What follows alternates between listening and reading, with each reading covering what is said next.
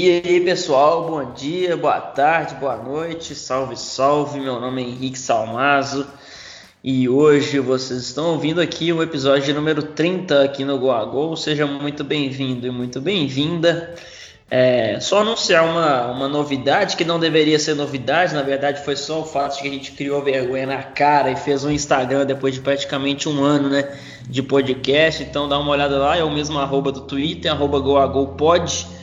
Eu já até postei um IGTV lá falando algumas coisas sobre a volta do futebol brasileiro em tempos de Covid-19, né? essa pressa dos presidentes, dos cartolas do futebol em voltar até o, a, a dupla Grenal, né? Grêmio Internacional já até voltou aos treinos, né, com algumas medidas de proteção. Então fiz algumas análises lá, analisando também com o número de mortos que vem só crescendo e também analisando com a o papel né, do presidente do país, uma figura execrável que não, eu não vejo dedicar um minuto da vida dele para falar sobre 10 mil mortes, muito provavelmente, né, porque ele já falou em matar 30 mil, então 10 mil não é nem metade, então era o comportamento que a gente esperava. Não entendo quem está surpreso. Mas é isso aí, segue a gente lá, vamos é, publicar alguns, alguns materiais lá também. Agradecer quem viu o vídeo, teve até uma repercussão legal. Então é isso aí. É, Ô Luiz, é, o Igor deve estar feliz hoje, né? Episódio número 30, o último camisa 30 do Cruzeiro deu muitas alegrias para ele. Acho que ele tá hoje, ele tá animado, né? E aí, Henrique, e aí, Igor? Provavelmente ele tá muito feliz, deve fazer até uma breve homenagem na hora que ele for falar. Tô ansioso por esse momento. Mas, ô Henrique, diz que o coronavírus é mais propício a ser passado de pessoas para outras quando está em baixas temperaturas. Então nós estamos seguros aqui em Conselheiro Lafayette, é ou não é? Pois é, aqui está fazendo a temperatura muito quente, perto dos menos 99 graus. Estamos congelando aqui em Lafayette com máxima de 18, máxima de 19. Então, já que é. No começo do ano tinha esse argumento, né? Ah, mas aqui no Brasil o vírus não vai se propagar porque aqui as temperaturas vão ajudar. Só que agora o cenário se inverte, a gente está cada vez mais abaixando as temperaturas, enquanto consequentemente né, a Europa sobe, né? Aula básica de geografia. Então esse argumento já não joga mais a nosso favor, ainda que eu ainda tenho minhas dúvidas, né? Até onde isso era relevante, né? É, imagina é, se fosse propagar, né? Pois é. Então é isso aí. Ô Igor, um abraço para você e seja bem-vindo mais uma vez. Olá, Henrique, Luiz, a todo mundo que está ouvindo. Primeiramente, não entendi a ligação que vocês falaram aí. Eu estou seguindo minha vida normalmente, ignorando a existência do cidadão mencionado, mas aí estamos aqui mais uma vez, 30 episódios de Go a Go, quem diria que chegaria a um número tão expressivo. Obrigado a todos que estão aí semana a semana ouvindo a gente e agora a gente vem com uma novidade, né, Henrique? É isso aí. É, agora nós vamos fazer né, uma série né, de uma, alguns episódios sobre rivalidades históricas, né? É, enfim, que, que, que, houveram de uns anos para cá. Então, é, hoje a gente já vai abrir né, com Real Madrid e Barcelona da época do Mourinho e do Guardiola, que deu o que falar. Inclusive, essa rivalidade se alastrou por muito tempo, né, por outros clubes também. Mourinho já enfim, os dois já, já foram treinador dos dois de Manchester também, sempre havia uma, uma tensão e muito holofote em cima. Então, a gente vai também falar sobre Cruzeiro e Atlético de 13 e 14, que dominaram né, vários títulos importantes, Libertadores, Copa do Brasil e dois campeonatos brasileiros. E também o fato de que teve uma final né, nacional entre os dois. O Cruzeiro costumava é, perder para esse Galo, apesar de ser dominante em pontos corridos, então a gente vai fazer esse episódio também. Então acompanhe que a gente está cheio de novidades e para isso a gente trouxe um convidado aqui que vai participar provavelmente né, dessas outras dessas outras desses outros episódios dessas séries. Antes de chamar ele, eu vou mandar um abraço meu amigo Bernardo Stilac, que fala para ele, né, que agora estamos já com o segundo atleticano do Go a Go no episódio número 30. Finalmente chegamos ao segundo, ele era, ele ocupava esse posto sozinho, o único participante é, atleticano até aqui. Então agora abrimos para mais um, meu amigo Matheus Eduardo. Matheus, seja bem-vindo. Gente, obrigado, obrigado Henrique, Luiz, Igor. E hoje a todo mundo que está ouvindo, venho aí fazer parte da equipe, né? A exceção aí, atleticano. Hoje para não falar de nada envolvendo o Galo, até para evitar estresse. Mas para falar de um dos momentos que eu mais gosto aí no futebol europeu também, sempre agradecendo pelo convite, uma honra participar aqui.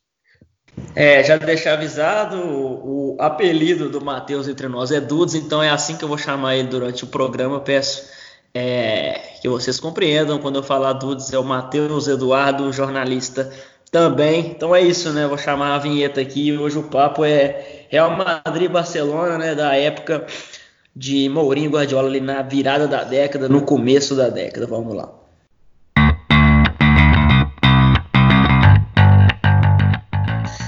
Então, né, o, o Guardiola assume o, o, Barcelona na temporada né, 8-9, antes ele estava em outras categorias do clube também e já se destacando, então quando ele assume na temporada 8-9 ele já ganha o, o triplete, né, ele já chega com o pé na porta e é campeão inclusive da Champions, e aí, como o Barcelona vinha né, sendo bem dominante, o Real Madrid também queria dar suas respostas. Contrata um Kaká recém-melhor do mundo, contrata um Cristiano recém-melhor do mundo, e então chega no Mourinho, né, que assume é, em 10-11 o Real Madrid, vindo da Inter, né, também ganhou, ganhou triplete naquele cenário, né, a Copa da Itália e o Campeonato Italiano, não só os dois, mas também a Champions League, uma campanha sensacional. E eu já queria deixar para vocês aqui, vocês acham que tem a ver? Claro que o principal motivo da contratação, né, é porque o Mourinho era um dos melhores treinadores do mundo, se não fosse o top 1.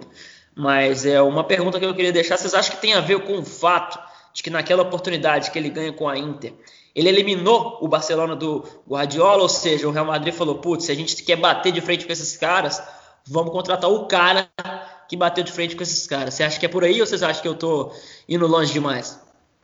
Eu acho 100% que foi esse o principal fator que definiu a contratação. Ele foi o treinador que conseguiu parar o Barcelona do Guardiola, então eu acho que foi isso que motivou o Real Madrid a fazer a sua contratação. Eu acho que pode ter a ver, sim. Eu, não dá para a gente confiar muito nos critérios do, dos cartolas, né? Mesmo na Europa, o Real Madrid é um time com um ego muito grande. Mas quando você vê o jeito que o Mourinho ganhou, eliminou o Barça com aquela Inter de Milão, você vê que é um jeito que poderia vir a dar certo também no Real Madrid. Porque foi, mas com o decorrer do episódio a gente vai ver que acabou que não deu muito certo nesse parâmetro do que eu vou falar aqui. Porque a Inter joga muito bem no San Siro e vence o Barça por 3 a 1 atacando. O Barça não foi uma retranca como no jogo de volta. E no jogo de volta resiste a uma pressão histórica perde só de 1 a 0 e consegue a classificação. E aí você vê o Mourinho em duas frentes, né? Que é a grande capacidade do treinador, que é um camaleão que consegue formar um time dependendo da característica dos seus jogadores, para jogar tanto para frente como para trás. Eu acho que tem muito de, assim, entrando no que o Igor falou, porque eu estava esquecendo de comentar uma outra coisa. Eu acho que tem uma junção das duas coisas, que é o treinador que bateu o Barça, e o histórico do Real Madrid, porque as contratações que o Real Madrid faz um ano antes, com o Kaká e o Cristiano Ronaldo, explicam bem. Que é um time que vai muito atrás das estrelas, né? E o fato de que o Mourinho já tinha um status muito de, de treinador de um nível muito alto, já chamava a atenção do Real Madrid antes, até antes do título da, da Champions com a Inter. Então acabou que juntaram as duas coisas e também o fato que o Real Madrid não conseguia ganhar nada na Espanha, né? Então o Real Madrid precisava de um técnico vencedor antes estava com o Pellegrini, e essa junção de coisas foi meio que o contexto perfeito para o Mourinho chegar e, e para o Real Madrid tentar rivalizar, né? Porque a distância estava muito grande de, de Barça e Real Madrid no, na época. Não ganhava nada na Espanha e muito menos na Europa, né? Era um grande jejum do Real Madrid, né? Que ficou muitos anos ali com parado nos nove títulos da Champions e antes do Mourinho chegar, inclusive, era parava nas oitavas sempre. Precisou do Mourinho chegar para o Real Madrid. Isso que eu ia falar, tinha o dilema das oitavas, né? Saía nas oitavas todo ano. Algo parecido com o que aconteceu com o Arsenal alguns anos depois. Claro que devido às proporções.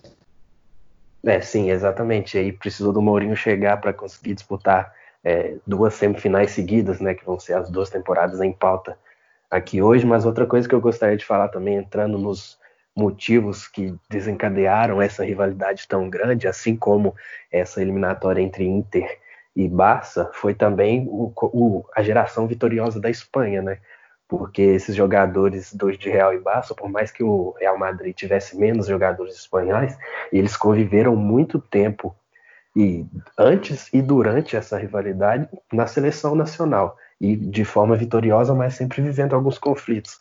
O Cacilhas sempre foi alvo, né? Tinha acusações dele vazar informações para o Marca, por exemplo. É, aí tem Sérgio Ramos, Arbeloa e do, do Barcelona muito mais gente ainda. Então esse é outro ponto que levou essa rivalidade para outro patamar, porque os jogadores se conheciam muito bem e conviviam mais do que o normal. E assim, ainda falando sobre Kaká e Cristiano Ronaldo, como eu disse, eram dois recém-melhores do mundo, né? Contratações de novos, inclusive Cristiano Ronaldo era CR9, né? Não sei se vocês vão lembrar, mas é, o impacto imediato que eles queriam não, não acontece, né? O Kaká é, já vinha com alguns problemas né, no seu joelho, inclusive na Copa do Mundo de 2010 jogou um pouco baleado, jogou para o gasto. Então, o impacto que eles queriam contratando duas estrelas mundiais pelo menos a princípio ele não acontece. Inclusive o Kaká, quando o Real Madrid brilha né, em termos de Europa, enfim, quando ganha uma Champions também, não tem Kaká. Tem, tem Cristiano Ronaldo, sim, monumental, mas também esse impacto que eles queriam ali na, na virada da década, pelo menos de imediato, ele não, não funciona, né? E assim, uma, uma coisa que também influencia, você falou da questão física do Kaká, e até a adaptação do Cristiano Ronaldo muda muito com a, antes, antes do Mourinho e depois do Mourinho. Eu gosto de dizer que o, o, Cristiano Ronaldo virou um jogador totalmente decisivo, por exemplo, em Liga dos Campeões, a partir do momento que ele passou a trabalhar com o Mourinho. Que aí ele, ele muda completamente o, o nível nesses jogos grandes com o Real Madrid e tudo. E no primeiro momento, até para adaptar os jogadores, o Real Madrid tinha muita dificuldade, né? E a questão física do Kaká foi assim determinante. E uma outra coisa que fez com que o Kaká não funcionasse foi a chegada do Ozil porque o Ozil ele destaca muito na temporada 9-10 com o Werder Bremen, e ele faz uma Copa do Mundo muito boa em 2010, e aí eles chegam ele e o Kedira, e o Ozil vira o dono da posição de 10, e enquanto se desenrola a primeira temporada com o Mourinho, a gente começa a ver que para o Mourinho, o perfil de camisa 10 que ele queria era muito mais o Ozil, que era o cara que se que combinava muito bem com Benzema, com Higuaín, com Di Maria e Cristiano, os, os, atacantes, do que o Kaká, que era mais um perfil de segundo atacante do que realmente um 10. Então, durante a temporada, um dos motivos que fez com que o Kaká principalmente não funcionasse e a, a primeira temporada dele acho que até foi mais, mais consistente do que as outras no Real Madrid por causa da chegada do Ozil, né? E o Ozil é um cara que vira uma peça-chave com o Mourinho, e, e, é tão importante assim o trabalho do, do Ozil com o Mourinho que quando o Mourinho deixa o Real Madrid, o Ozil também deixa. E a carreira deles muda completamente depois disso, inclusive. E sobre Cristiano Ronaldo, é só realmente o impacto inicial não foi dos melhores, mas ainda assim foi uma grande temporada dele, né? É, antes do Mourinho chegar em 2009, 2010, foram 35 jogos e 33 gols além de 12 assistências. Então, mesmo ainda enquanto CR9, mesmo sem Mourinho e com o Real Madrid ali parando nas oitavas da Champions, o Cristiano Ronaldo fez esse, teve esses números é, espetaculares, o que explica como que em tantos anos de Real Madrid ele conseguiu manter aquela média de um gol por jogo, mais de um gol por jogo, o que eu acho bizarro até hoje. Então vamos falar de confronto direto, né? É, o primeiro confronto de entre Barcelona e Real Madrid com Pepe e José Mourinho acontece no dia 29 de novembro de 2010 pela La Liga e é um jogo que todo mundo vai lembrar, é uma vitória é, arrasadora do Barcelona por 5 a 0, né? Que enfim foi uma humilhação, dava até para ter feito mais, então Estou aqui com a escalação: Valdez, Daniel Alves, Puyol, Piquet e Abidal, Busquets, Chave, Iniesta, Messi, Pedrito, gosto muito, e Davi Vidia, depois de fazer uma Copa do Mundo de 2010 sensacional pela Espanha.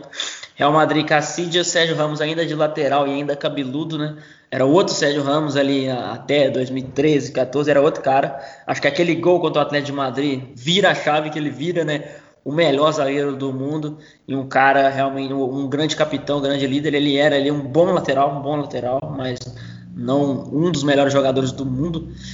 Pepe, Ricardo Carvalho, Marcelo, Kedira, Xabi Alonso, Ozio, Cristiano Ronaldo, Di Maria e Benzema. Gols de Xavi, Pedro, Vidia, dois gols e Jeffrey, um jogador venezuelano, não sei se vocês vão lembrar dele. Vitória que foi né, um, uma péssima um péssimo cartão de visita, né? uma, uma, uma péssima estreia para José Mourinho. Né? O Sérgio Ramos foi o Mourinho, inclusive, que transformou ele no grande zagueiro, né? Após essa trágica partida para o Real Madrid, ele começa a se transformar no grande zagueiro que virou, mas que sempre mostrou, gostou de ser expulso, né? Inclusive nessa partida acabou sendo expulso. Mas o, o, foi, essa partida foi um péssimo cartão de visita, mas foi muito importante para o resto dos confrontos diretos que vieram acontecer, né? O Mourinho tirou muitas lições dessa partida. É, exatamente. Foi um jogo onde o Barça. É, os dois times entraram para jogar com as suas ideias principais, sem necessariamente se influenciar pelo jeito do outro time jogar. E a gente vê justamente isso quando nos outros confrontos sempre tem algumas adaptações principalmente por parte do Mourinho, mas consequentemente também no, no Guardiola. E essa equipe foi um, esse jogo foi um massacre do Barça, não tem outra palavra. Foi uma aula de posse de bola, de, de gastar o tempo com a bola, já que se garantiu a vitória muito cedo, é, de, de rodar, de achar espaço. E, como você disse, aí, os autores dos gols é um 5 a 0 sem gol do Messi. Né? Eu lembro de um lance, inclusive, que o Messi tenta um gol de cobertura, que a bola bate na trave, se eu não me engano, que é, foi bem marcante para mim na época. Então é um 5 a 0 sem gol do Messi e o Messi joga muito bem nessa partida, além de Chave, claro, que é o que foi o principal, o maestro do time naquela noite especial no Camp Nou. E tem diferença assim, é, o Chave Chave Iniesta nessa temporada, acho que abre até para uma outra polêmica que foi o ano de 2010, a disputa de, de bola de ouro, né? Vale lembrar que foi o ano que Messi e Xavi Iniesta tiveram na disputa.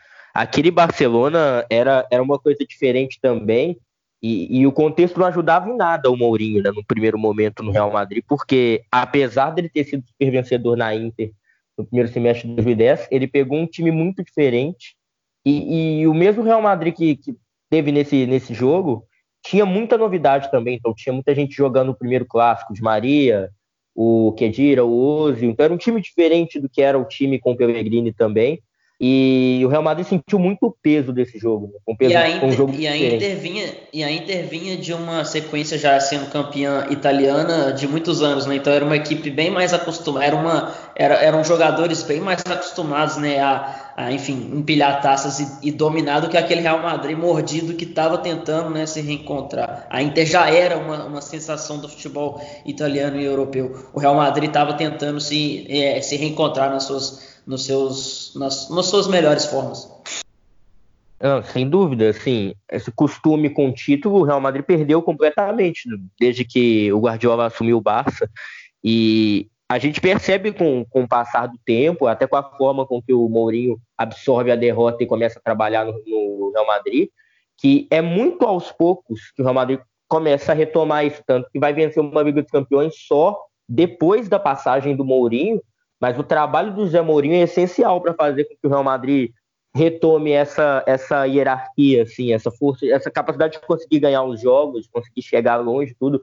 E esse jogo é, é muito o Real Madrid ainda distante disso, né? O Real Madrid que, que tentou jogar a sua maneira, mas que enfrentou um time que já estava num estágio de trabalho totalmente diferente. Então já era um Barcelona que os caras já jogavam de memória, assim. Exceção do Davi Villa que tinha acabado de chegar era um time que, que já era todo adaptado já, que já trabalhava junto há muito tempo e, e que estava no seu melhor momento. Para mim, particularmente, o Barcelona de 2010, 2011 é o melhor time que eu vi jogar até hoje.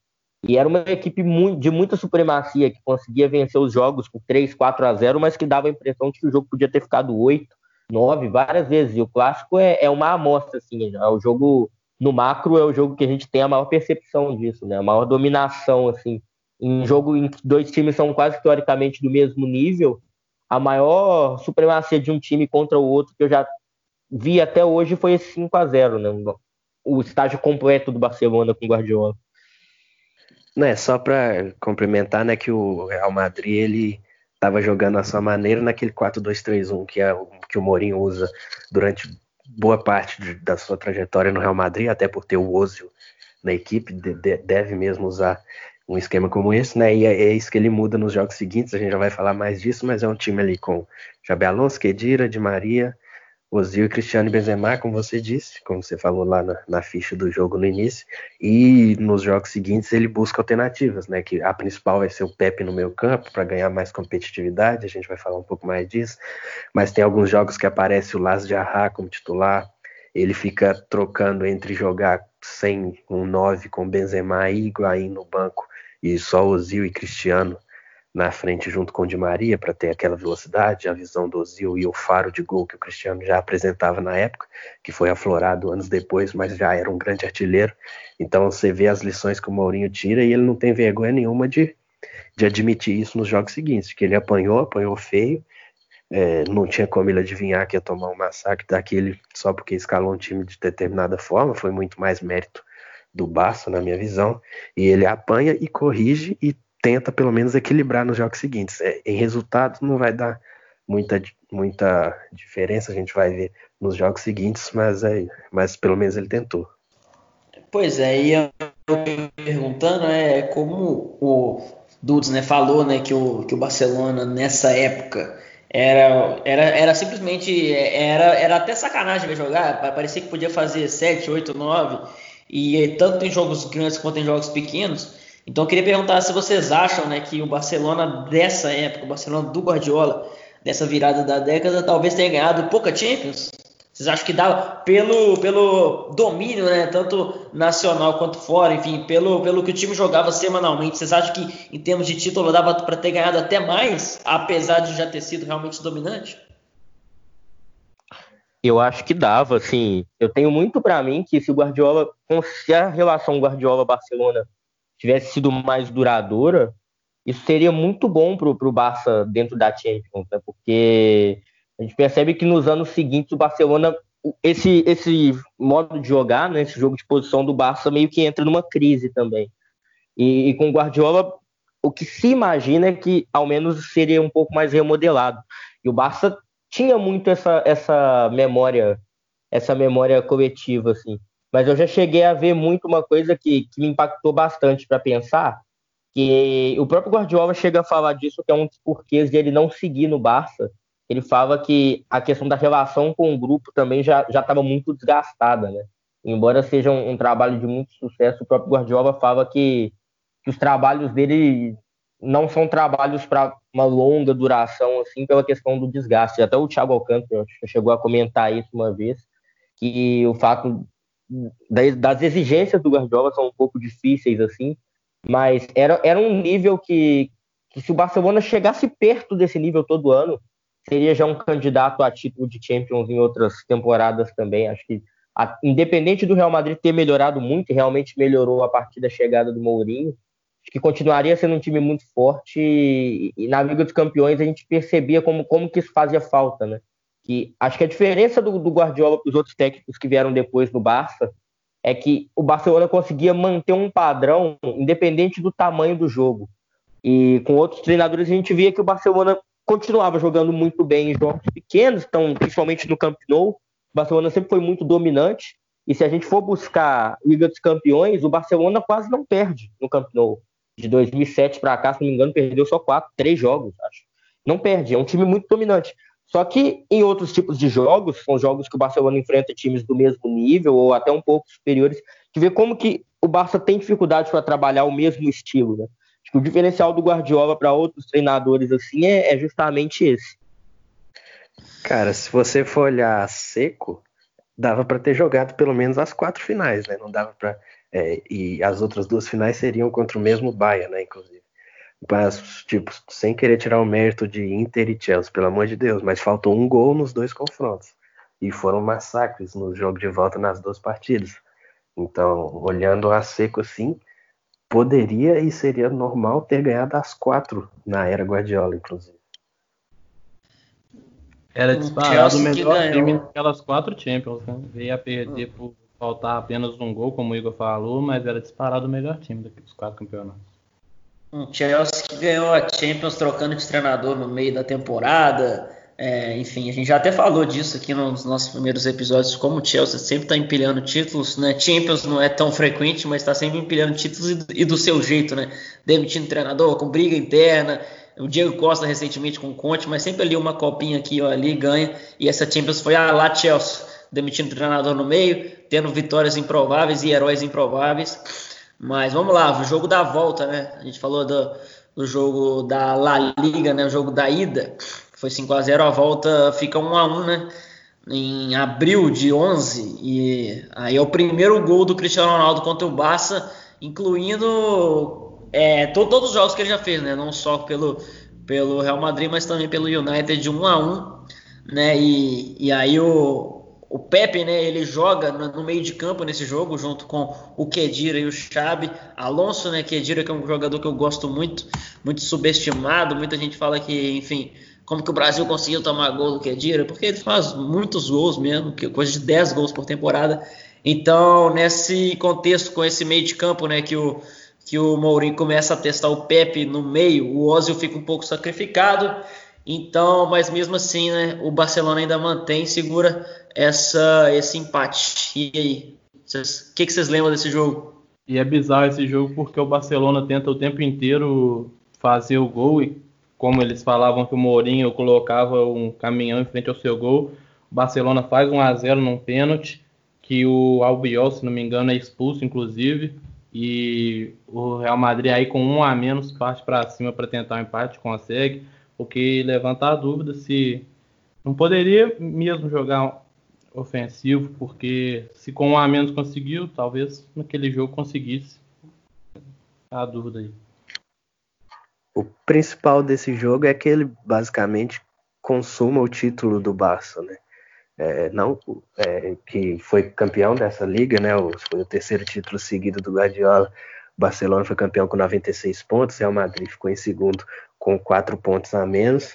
Mas além disso, de consumar esse título do Barça, né? Abril já é reta final de campeonato, teve essa opção do Mourinho pelo, pelo Pepe no meio campo, que vai refletir diretamente no desempenho da, da final da Copa do Rei, que a gente vai falar daqui a pouco, que foi uma semana, quatro dias depois é, desse jogo. O Ozil nesse jogo ficou no banco, mas na final da Copa do Rei foi titular. E aí entra essas adaptações do Mourinho, esses testes nesse jogo, porque né, nessa altura já se sabia né, que seriam quatro jogos em 17 dias, além da final da Copa do Rei, ainda teriam os confrontos pela semi da Liga dos Campeões nas semanas seguintes. Esse, essa série de jogos eu acho que foi fundamental para o Mourinho. Assim. Foi aí que ele começou a achar as formas de enfrentar o Barcelona. Tipo, ah, é possível ganhar do Barça. E um dos pontos mais importantes é justamente o Pepe de volante, porque o inferno para os zagueiros do Real Madrid era o Messi ser esse falso 9, né? Então, o, que, que o Mourinho pensa? Eu preciso de alguém para conseguir combater o Messi um pouco mais à frente, que não seja um zagueiro, mas que não sobrecarregue tanto os meus volantes. E aí ele toma essa opção do Pepe, porque dos, dos zagueiros que enfrentavam o Messi, ele era o, o, que melhor conseguia marcar no combate. Então, o, Pepe como volante é uma coisa que dá muito certo. E a partir daí, muitas adaptações mesmo. No, no jogo da, nesse jogo do 1 a 1 quando o Albiol é expulso, o Barcelona começa a trabalhar muito com a bola, mas sem encontrar espaço, que é um dos, um dos, uma das poucas fraquezas que o Barcelona tinha. Uma das, uma das únicas formas de ganhar do Barcelona era quando o Barcelona trocava passe, mas não encontrava o espaço, né? E o Mourinho meio que começa a tentar vencer o Barcelona dominando o, o espaço. Ele começa a, a negar espaço para o Barcelona, ele começa a tentar atacar o Barça com muito contra-ataque. O Real Madrid do Mourinho é muito marcado pelos melhores contra-ataques do mundo na época. Tinha, era um time muito letal. Então você tinha Di Maria, Higuaín, Benzema, Cristiano, e um Ozil que era uma flecha, ele conseguia ligar todo mundo. O Ozil, nas temporadas com o Mourinho, ele sempre passou de 20 assistências por ano, porque era um jogador que tinha muito essa facilidade de encontrar. E nos jogos grandes a gente começa a ver muito isso. Né? O, Real Madrid meio que atacando à distância. O Barcelona tem a bola, ocupa o campo de ataque, mas o Real Madrid tem muita gente que tem muita perna para contra-atacar e acelerar. Então, até quando a gente for falar da próxima temporada 11-12, o, o Real passa a ter muito mais sucesso jogando, porque passa a ter um time cada vez mais letal nos contra-ataques e, e, o começo do trabalho do Mourinho a gente já conseguia perceber isso, sobretudo no jogo também, a gente vai falar um pouco melhor, que é a final da Copa do Rei. É, é muito legal isso que você fala, né? Que essa questão, que essa, essa rivalidade que era, enfim, não só dentro de campo, com toda a questão política que acontece, enfim, uma rivalidade histórica de muitos anos, mas também a rivalidade entre entre Mourinho e Guardiola é também filosófica, né? São dois, duas maneiras diferentes de pensar o futebol. Então são, são, são dois caras que se agarram numa estratégia e falam com essa aqui eu vou te bater e o outro fala com essa aqui eu vou te bater. Então é, uma, é, um, é um confronto de estratégias também, né? Não é só um confronto, enfim, uma rivalidade, uma rivalidade entre clubes que já é o suficiente para acalorar, mas é, só, é, é, um, é um confronto de ideias. A minha ideia é mais vencedora que a sua. A minha ideia, ela ela o, o, jeito que eu penso ele vai dominar o mundo e o outro pensando o meu jeito é, totalmente antagônico vai dominar o mundo. Inclusive o Mourinho ganhou o mundo jogando dessa, dessa maneira ali ganhou a Champions né, numa temporada anterior. Então essa essa rivalidade também tem né essa peculiaridade bem pessoal dos dois do que eles acreditam né do que seja o futebol a, a melhor maneira de se jogar futebol coletivamente Pois é, né? E, tipo, eu não conheço os dois como pessoa, obviamente, mas a personalidade deles enquanto treinadores de futebol são extremamente egocêntricas, né? Assim, é, eles tentam, o Guardiola principalmente, ele sempre tenta meio que se fazer de humilde, enquanto o Mourinho tem toda a pinta do arrogante para praticamente todo mundo, mas o Guardiola é sim também um cara extremamente egocêntrico, que odeia perder e que defende sim a sua forma de jogar é, acima de muita coisa, né? muitas vezes acima até do resultado. Né? Então, isso também construiu uma rivalidade muito grande entre os dois, tanto nesses jogos como posteriormente, como você já falou, por causa dessas coisas que você citou. E falando de, do futebol no macro, assim, dá para dizer que Mourinho e Guardiola eles moldaram mais que uma década do futebol no todo, não só o Real e Barça, mas o fato de serem praticamente antagônicos em tudo faz com que com que Mourinho e Guardiola moldem muito o que é o futebol, talvez aí desde o surgimento, acho que até um pouco antes do surgimento do Guardiola, quando Mourinho aparece no campeonato inglês, ele já causa uma, um, um, impacto, uma revolução muito grande na Inglaterra, e, e, esses confrontos entre eles mudam completamente a forma de dispensar o futebol. As formas que você pode fazer para ganhar um jogo, como enfrentar equipes tão dominantes com a bola, como é o caso do Barcelona, mas que também é o caso de outros times, os próprios times do, Bayern, do, do Guardiola depois, o Bayern, o Manchester City também, e, e, e, as formas de jogo do Mourinho, porque o Mourinho, a gente às vezes taxa ele muito como um técnico que às vezes assume qualquer tipo de risco, que muitas vezes opta por, por retranca e tudo, mas o Mourinho é um grande camaleão, não que o Guardiola não seja, mas o Mourinho ele sempre mostrou essa capacidade de, de conseguir se adaptar a quase todos os cenários, né? Isso fez com que ele tivesse tanto sucesso em tantos lugares diferentes e que tenha sido campeão e, e, quando não ganhou a Liga dos Campeões, como foi o caso do Chelsea, o caso da, da nossa, do Chelsea e no caso do Real Madrid, conseguiu ainda assim chegar muito longe porque ele sempre foi um grande camaleão. Então, essas adaptações do jogo, elas foram sendo seguidas por outros treinadores, elas foram sendo seguidas por outras ideias também, né? Então, Mourinho e Guardiola esse Barcelona e Real Madrid ele foi muito icônico enquanto a rivalidade dos dois times, os dois maiores técnicos e também os dois maiores jogadores do mundo juntos no mesmo país e no mesmo clássico, mas era um exemplo a ser seguido para o mundo inteiro, né? Acho que esse é o diferencial dessa época de Real e Barcelona, um diferencial que, ao menos nos últimos 20, 30 anos, eu não, não imagino que nenhum outro país tenha conseguido fazer de uma forma tão ampla. E nos próximos 20 e 30 também acho que não. Então, né, poucos dias depois teve a final da Copa do Rei, né? E, enfim, Barcelona e Real Madrid mais uma vez. E o Real Madrid ganha, né? Com o gol do, do Cristiano Ronaldo já na, já na prorrogação, um jogo 0 a 0 é, Se não me falha a memória, foi um, foi um domínio de cada clube é, em cada tempo, né? Cada, cada um teve um tempo para, enfim, criar suas chances e ter a sua chance de vencer, mas acabou que o placar não saiu do zero. E já no comecinho da prorrogação, o Cristiano Ronaldo faz aquele gol meio clássico dele, que ele sobe no, sobe, né, no, no milésimo andar e fez 1 a 0 e assim ficou a partida.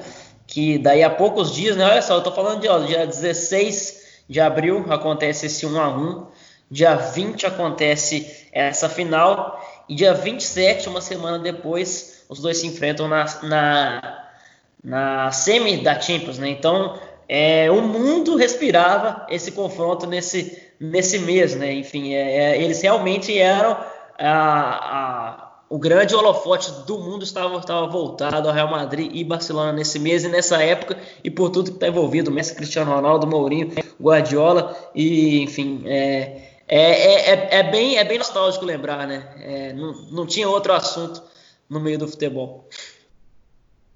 Falando sem exagero, levando apenas conta os 90 minutos, eu acho que esse foi o melhor 0 a 0 que eu já vi na minha vida. Foi um jogo absurdo. Real Madrid dominou o primeiro tempo, inúmeras chances. No segundo tempo, o Barcelona veio revidando com inúmeras chances. O Pinto, goleiro do Barcelona, faz uma defesa espetacular no último lance que leva o jogo para prorrogação. Então, assim, esse, esse foi o melhor 0 O Pinto cresceu na hora H, né? Ah, o, o Pinto meteu a mão na bola, né? é, eu concordo com o Luiz sobre esse questão de ser o melhor 0x0 que eu já vi na vida. E eu ainda concluo também que foi um dos melhores jogos que eu já vi na vida. É, como ele disse, o primeiro tempo de domínio do Real Madrid, com o Pepe de novo no meio campo, mas dessa vez com, com o Ozil titular. Né, e não é que o Real Madrid ficou esperando o Barça, foi uma o Real Madrid usou esse poder físico no meio campo com Pepe, Xabi Alonso e Kedira, além da velocidade do Di Maria, para tentar sufocar o Barça mais atrás na saída de bola. E com isso conseguia retomadas em posições interessantes para ativar aquele que foi o melhor jogador desse primeiro tempo, Mesut Ozil. É, criou inúmeras chances de gol, cara, é bizarro. Como, tem um... como jogava, né? Hoje em dia já criou esse estigma de que o Ozil é, é, preguiçoso e tal, inclusive porque ele fez por onde, né? Criar essa, essa, esse rótulo, mas meu Deus, o Ozil na, né, nessa época era um jogadoraço. Acho que a galera esqueceu um pouco de quem, de quem ele foi, né? Não, o que e ele se não me engano, esse é o primeiro clássico que o Mourinho usa o Ramos como zagueiro. Boa, bem lembrado. É, mas o Ozil que ele faz nesse primeiro tempo é bizarro, cara. Tem um lance que é uma tabelinha dele com o Cristiano Ronaldo no lado direito, que ele dá um passo de ombro, depois recebe de volta e dá um cruzamento improvável para o Pepe aparecer lá na área e acertar a trave. Tipo, um, um, lance genial mesmo, porque era muito difícil ele acertar aquele cruzamento para a única pessoa que estava na área. Então, esse foi o cenário do primeiro tempo, muita chance do Real Madrid. Depois, na volta para o segundo tempo, uma mudança do Guardiola, né, que entrou com aquele esquema padrão, né, com o Messi de falso 9, Vídeo de um lado e Pedro do outro, mas no segundo tempo ele volta com o Messi de ponta novamente, não aquele ponta a ponta, mas sempre ficar indo por dentro, mas partindo da direita. O Vidia passa a jogar como o centroavante do Barça e o Pedro vai para outro lado. E o que, que ele queria com isso? Dar um pouco mais de trabalho para os zagueiros do Real Madrid. Como o Matheus falou, o, quando, quando o Mourinho coloca o Pepe no meio, ele quer dar um pouco mais de fôlego para esses zagueiros, porque o Messi, como falso 9, não joga ali entre eles, então eles ficam meio sem função no, no jogo, tem, mas tem que ficar atento. E aí o Guardiola põe o vídeo lá como, como centroavante para tirar essa comodidade, e o Messi, junto com o Iniesta, ali na zona de meio campo, passa a fazer chover. Né, tem um gol anulado do Pedro, inclusive, que é uma assistência daquelas clássicas do Messi, que ele dá um passe cortando metade do campo para achar o Pedro, é, faz ótimas jogadas e assim como o Ozil no primeiro tempo fez chover para o Real Madrid, o Iniesta nesse segundo tempo é, faz muito pelo Barça para ter uma das esses 45 minutos finais desse do tempo regulamentar foi também uma das melhores atuações do Barcelona do Guardiola durante esses quatro anos para ver o nível que foi esse jogo, foi assustador. Acho que o diferencial assim complementando o que o Igor falou. Ele foi um dos melhores jogos que ele viu na vida. Para mim, é com certeza o melhor jogo que eu já assisti até hoje, porque ele teve o melhor do Real Madrid e o melhor do Barcelona num jogo só, sendo 0 a 0 Um 0 a 0 assim, espetacular. E, e com mudança dos dois lados, né? porque o Real Madrid tinha. Foi o primeiro jogo que o Mourinho começou com o Arbeloa de lateral, até para soltar o, o Pepe e tudo, e o Ramos como zagueiro. E o Barcelona também trocou, foi, um clássico que o Mascherano e foi Benzema, o zagueiro. E, e Benzema e Higuaín no banco, né? Desculpa interromper. É, Benzema e Higuaín no banco. Ainda, ainda, ainda, ainda tinha essa rivalidade um contra o outro e enfim. E era, e era muito louco, porque se a gente parar para pensar, nessa altura da temporada, o, o Mourinho também foi buscar o Adebayor, né?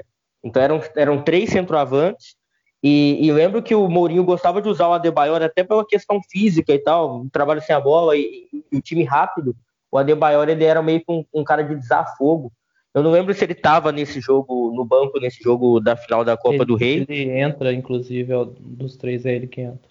Ele, e, e, o Adebayor era um cara que, assim, um cara que o, o, Mourinho já conhecia lá atrás e que acabou encaixando. Ele faz a mesma coisa na, na última temporada também, quando ele pega o Essian para colocar para jogar também alguns jogos tudo. E ele muda muito o trabalho com igual vocês falaram, quando entra com o Pepe como volante e coloca o Arbeloa como, como lateral direito, tivemos um primeiro tempo com os dois laterais do Real Madrid muito combativos, e o Real Madrid com um jogo muito agudo, muito direto, chegando bem, o Kedira fisicamente monstruoso no primeiro tempo, e o Barcelona com algumas adaptações. O Barça geralmente jogava com Puyol e Abidal, joga com Mascherano e Adriano na linha de defesa. Então o Barcelona também um pouco mais agressivo e mais ofensivo.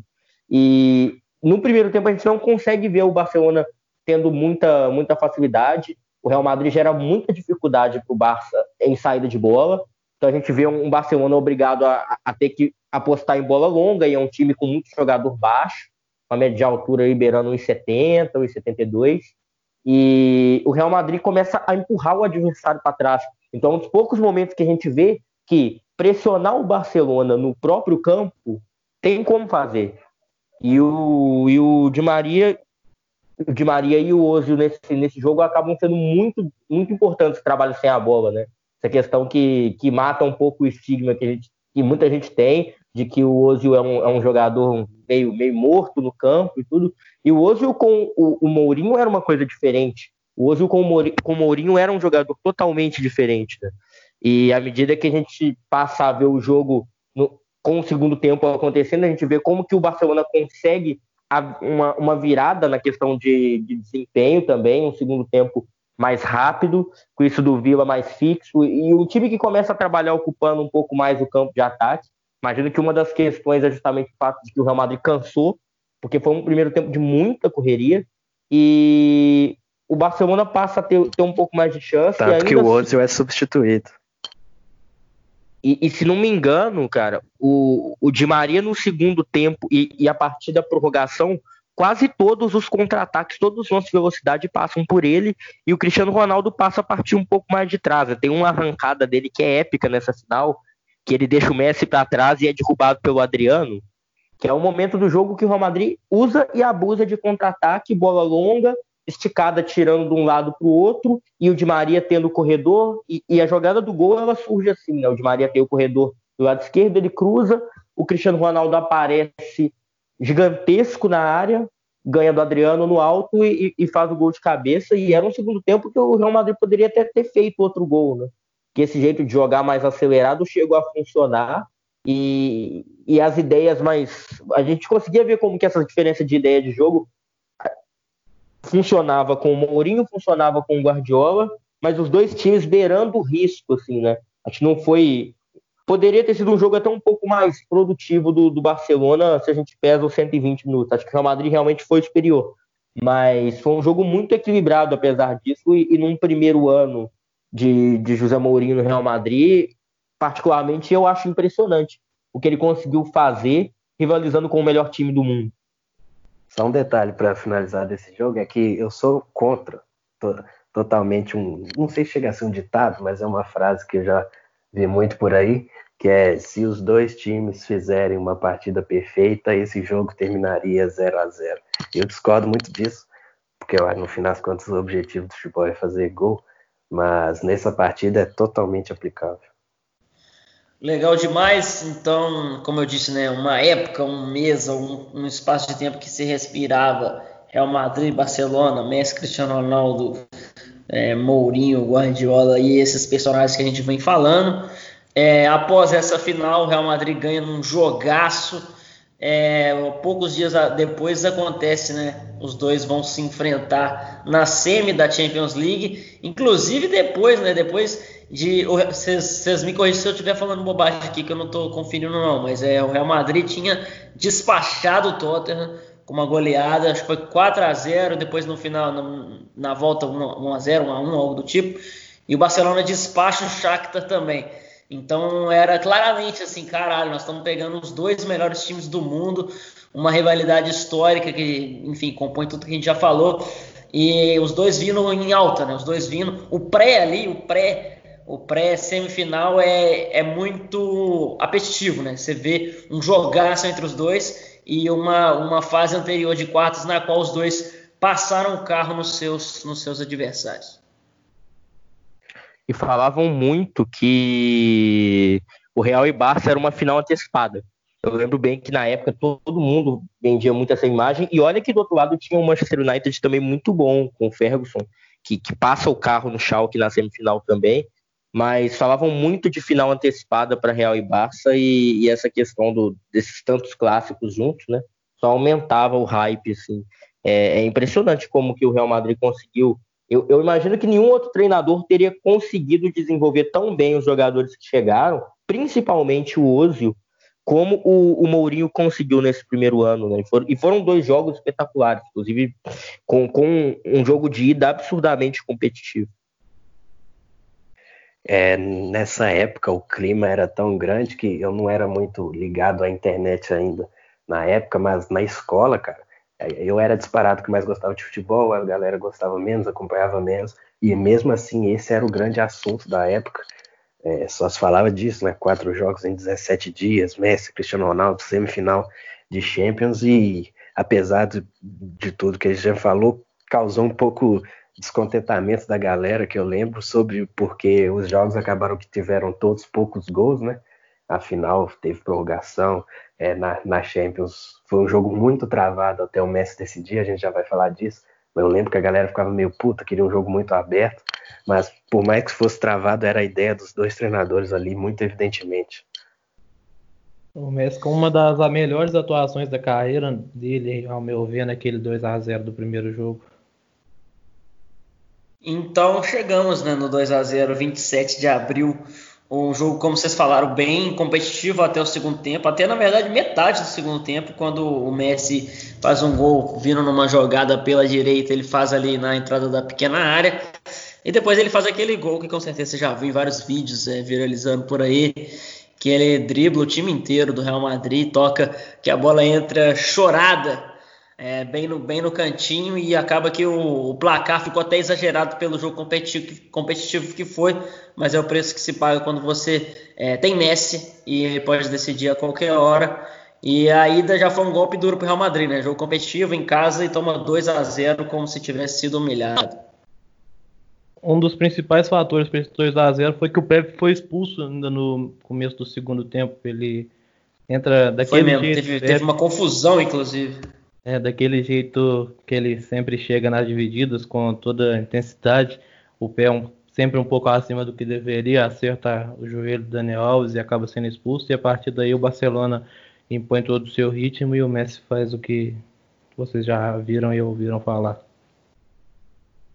Cara, e é, só e é pra, impressionante. Só para complementar, desculpa, Matheus, só para complementar, é, só para voltar aqui para não, não ficar fora do, do timing, o Barcelona joga com o Puyol de lateral esquerdo. É, o, o, o, Puyol joga de lateral esquerdo e o Keita no meio no lugar do Iniesta. Então já era também um Barcelona um pouco desfalcado. A mesma coisa com o, o Real Madrid sem, sem Kedira, que o Diarra joga no meio. Então, enfim, é, alguns desfalques que poderiam ser, é, enfim, é, poderiam pesar, né? Mas na verdade essa expulsão, como o Luiz falou, é, acabou ocasionando muita coisa. Vamos lá. Impressionante é, eu ia falar justamente dos jogadores que são aproveitados no elenco. Tipo, quando a gente olha para os times assim, alguns anos depois, a gente acaba esquecendo gente que, que ficava no banco, mas que participava muito. No caso do Barça, a chegada do Afelai foi muito, muito, muito importante, porque o Barcelona não tinha no banco um jogador que conseguia mudar tanto o panorama do ataque, porque não foi uma temporada boa do Bojan, já é, era a última temporada do Bojan no Barça, e o Jeffrey era um jogador de um nível abaixo também, né? até feito gol de 5 a 0 era aí a última opção, tanto que nesses jogos finais ele não ficava nem no banco. E aí, quando o Barcelona vai buscar o Afelai na janela de, de inverno, o Guardiola passa a usar ele em quase todos os jogos. Ele chega a jogar como atacante, como meia. E o Seydou Keita talvez tenha sido o melhor reserva do Guardiola nesse jogo, que era um volante que fazia muito gol, que marcava muito bem à frente, que era um volante de fôlego. Então, muitas vezes, essa coisa de perde pressão, ele era sempre um cara que, que era incansável para tentar buscar a bola no, no espaço curto, né? E, e, conseguir apertar o adversário, conseguir roubar a bola. E no caso do, do Real Madrid, o tanto que o, o, o Mourinho usava o Las de Arra não era brincadeira. Né? O de Arra, nesses jogos de combate no meio de campo, ele sempre estava, sempre participava muito. E esse jogo da, do 2 a 0 para mim o diferencial foi o Messi. Foi um jogo muito, muito, muito equilibrado. E quando a gente pega o começo do jogo, a gente vê como que, como que não parecia ser um jogo de, de vantagem, ainda mais do jeito que foi, e, e sendo um jogo 2 a 0 no, no Bernabéu, com, com tudo que parecia. Né? O, o Mourinho estava no, no ápice da adaptação ao adversário ali. O Mourinho já tinha, já conseguia montar jogos muito competitivos, e até no, no, no jogo à frente, no 1 a 1 a gente continua vendo como que como que os jogos são equilibrados, né? Como que o Barcelona, como que o Guardiola tem dificuldade para ganhar. E, e para mim o que, o que fez muita diferença nesses jogos de El Clássico é que o Messi tinha um, um diferencial muito grande. Então muitas vezes a gente via jogos bastante equilibrados, mas que o Messi conseguia vir quase que falar um chega e resolver. Como ele já chegou a fazer em outros jogos, jogos até contra outros adversários, mas muitas vezes esses jogos muito parelhos eram, eram resolvidos pelo Messi e outras vezes nem ele conseguia. Ainda nisso que o Matheus estava falando dos reservas que eram pouco aproveitados no Barcelona, nesse, nesse jogo também o Real Madrid com uma equipe bem definida, praticamente o mesmo time que ele veio a usar em todos os clássicos, o Mourinho só fez uma substituição no jogo e o Barcelona fez duas, sendo que o Sérgio Roberto devia ter uns 17 anos na época, entrou já com nos acréscimos. Então, assim, cada treinador durante a, o ápice da partida ali no segundo tempo, cada um só tinha feito uma alteração. É, e esse jogo aí é um balde de água fria no Real Madrid. Quatro dias, né? Uma, uma semana, né? Desculpe. Após o título da Copa do Rei, porque apesar da competitividade, é, o Messi naquela época, a gente já falou aqui muito, né, e falo no Twitter também, é, que é difícil você jogar uma liga contra o Messi, né, Barcelona desde que ele, desde que o Messi é profissional, nunca perdeu duas ligas seguidas, e nessa época era muito difícil você jogar qualquer jogo contra o Messi, né, se ele não, apesar de ter jogado muito bem também na final da Copa do Rei, mas se ele não fez gol, ele não ia perdoar de novo na Champions. Era um Messi com um instinto assassino ali no ápice, no ápice do falso 9. Tanto que você lembra dos, dos gols que ele fez na final da Champions. Os gols não, né? O gol que ele fez na final da Champions que viria a acontecer contra o Manchester United. Então, é esse golpe duro para o Real Madrid, que, mas que sustentava uma teoria do Mourinho que dava para tentar jogar de igual para igual, né? Se o Pepe não fosse expulso, a história podia ser outra. Então, golpe duro, né? Primeiro jogo 2 a 0 pro Barcelona e na volta, né? Os dois empatam em 1 a 1 e acaba e o confronto acaba sendo decidido. O Barcelona vai para a final. Inclusive nesse jogo, não sei se vocês vão lembrar, o Kaká é titular. A gente está falando de vários personagens aqui, Ozil, enfim, Cristiano Ronaldo de Maria. A gente fala pouco do Kaká. Acho que reforça o que eu falei, o impacto Kaká ali poucos anos depois de ser melhor do mundo, não funciona. Mas nesse jogo ele foi titular, inclusive sem o Pepe, né? O Pepe tinha sido expulso, como vocês bem lembraram. E, enfim, um a um Barcelona na final, né? Higuaín teve um gol, um gol anulado nesse jogo, não me recordo se foi mal, acho que não, inclusive. Mas minha grande lembrança desse jogo é que o Higuaín teve esse gol anulado, né? Que se não me se não estou enganado, era no primeiro tempo ainda. Então, se o Real Madrid abre o placar poderia vir a buscar uma reação aí. Esse, esse jogo com o Kaká titular é, é interessante também porque o, o Real Madrid joga totalmente diferente assim, em questão de os jogos com o Kaká eram um pouco diferentes nessa temporada porque até a questão física atrapalhou muito o Kaká nessa temporada 2010-2011 porque ele ele era um contexto muito específico para ele entrar, né? Ele, ele não fazia a função do Ozil do mesmo jeito e não tinha o mesmo físico para marcar sem a bola, então muitas vezes quando o Kaká vinha fazer a marcação gente via como que ele, ele tinha que ficar marcando um pouco mais à frente. E aquele jogo, acho que foi um dos jogos que eu vi mais doação defensiva do Kaká, de todos os jogos que eu já vi também. Que foi um jogo que o, Barcelona, que o Real Madrid, nos primeiros 20, 25 minutos, entrou para realmente não deixar o Barcelona jogar dentro do Camp Nou. E, e foi um panorama totalmente diferente daquele 5 a 0 né? Que tinha sido a última vez que, que o Mourinho o Real Madrid tinham ido ao Camp Nou. E a gente vê como que em poucos meses os jogadores conseguiram absorver bem o impacto desses, desses jogos. Né? Esse jogo da volta, se não me engano, o gol do Real Madrid é um gol marcado pelo Marcelo. É, foi um jogo muito. Assim, talvez tenha sido o jogo que o Barcelona teve mais dificuldade na temporada para conseguir jogar.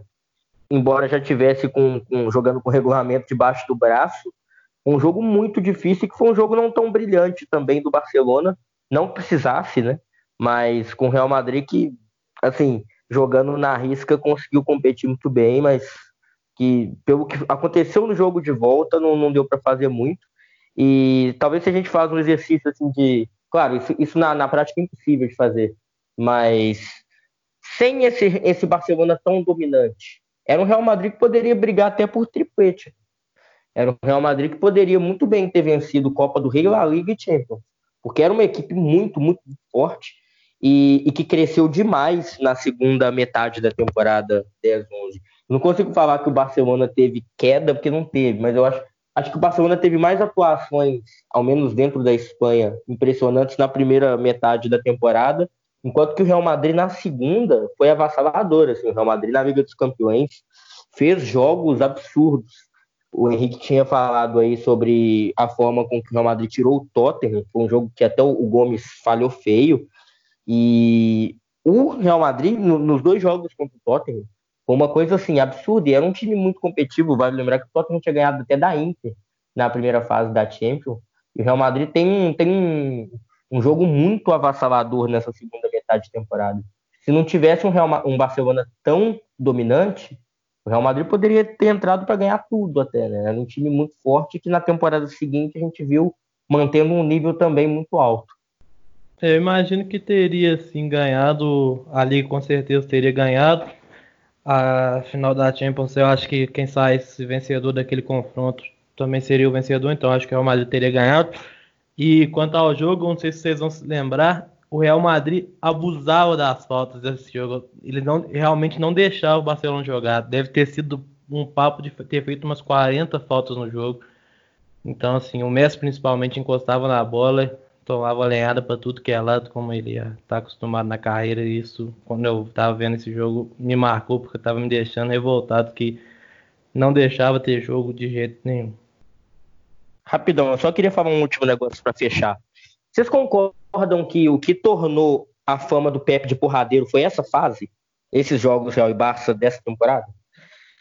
Sim, acho que sim. Apesar que tem uns lances. Tem um lance que ele tenta, vai dar um chute na cabeça de um cara que tá no chão, que não é contra é, o Barça. Ele, ele, se perde no personagem algumas vezes e dá umas loucuras acima do, do tom mesmo. Mas acho que é justamente por ele teve que meio que incorporar um personagem para jogar esses jogos contra o Barça, justamente porque só assim para tentar parar o Messi. E eu acho que vem muito disso sim, porque eram jogos realmente duros. É, o Real Madrid ele tinha que lutar de alguma forma e muitas vezes parar com falta era o ideal. E aí o Pep, que viria a ser um zagueiro que faria uma temporada brilhante em 13-14 no título da La Décima, ficou com esse estigma. Final de temporada, é Barcelona campeão né, da, da Champions e em cima do United, como o Dudes falou bem aí. Virou o ano, começo de. Virou ano, né? Virou a temporada. Começo de temporada é época de Supercopa e o Real Madrid. É, os, os, dois times se enfrentam né, e acaba tendo dois confrontos, como o Igor falou aí, que o pessoal queria muitos gols. Acho que enfim acontece, né?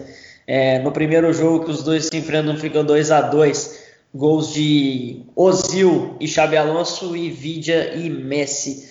Na volta 3 a 2 Barcelona, é, Cristiano Ronaldo Benzema, Iniesta e 2 do Messi. É, eu não sei, eu, eu, acredito que Supercopa seja mais pelo fato de que ah, os dois times estão se enfrentando do que realmente comemorar um título, até porque às vezes costuma enganar bobo, né? Então, Mas, enfim, teve essas, essas goleadas que tanto se esperavam. Até pegando para ver, eu fiquei um pouco.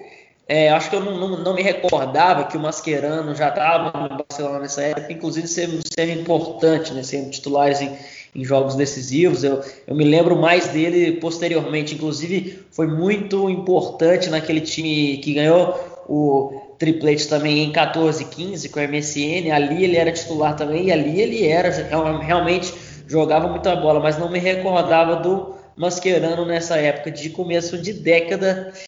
É, Barcelona ganhou a Supercopa, como eu disse, acho que é um título mais para, enfim, é, é, zoar o seu rival, enfim, ter aquele jogão, mas acho que não conta tanto. Alguma consideração aí para esse jogo? Vamos passar para frente. É, esse 3 a 2 foi a estreia do Fábricas pelo, pelo Barcelona. Ele participa, inclusive, do gol do título, né? Esse gol o gol do o jogo estava 2 a 2 e o Messi faz um gol no finalzinho. Um, foi um belo jogo esse mesmo, inclusive, um belo gol do Messi. É, Fábricas que chega junto com o Alex, Fábricas volta, né? O Alex Sanches chega junto com ele, o que molda um novo jeito de jogar do, do Barcelona nessa temporada. O Guardiola passa a inovar no esquema tático em algumas partidas, o Fábricas joga junto com o Messi, ele tenta encaixar, porque o Guardiola achava o Fábricas um gênio, é, o, Sanches jogava sacrificado, porque ele, depois de ser segundo atacante na Udinese, tem que jogar mais pela direita nesses esquemas do Barça, acaba sacrificado, não fez por mais que tenha alguns bons momentos, não fez grandes temporadas a nível Alexis Sanches no Barça e, e começa também uma coisa que a gente vai falar, que é o desgaste, né, que o Matheus já falou do Guardiola com o elenco, e aí tem muitos jogos com Télio titular, inclusive na eliminação pro, pro Chelsea lá na, na semi da, da Champions. Télio jogou, deu assistência pro gol, inclusive, mas aí começa a se aparecer alguns conflitos internos ali no Barcelona. Não é mais aquele time com um 11 extremamente definido e de alto nível. Da Vivilha com a lesão no Mundial cai de nível consideravelmente. É, como eu disse, Fábricas, apesar de bom jogador, e Alexis Sanches não entregam tudo que o nome deles prometia e, e no final o Guardiola sai ao final da temporada.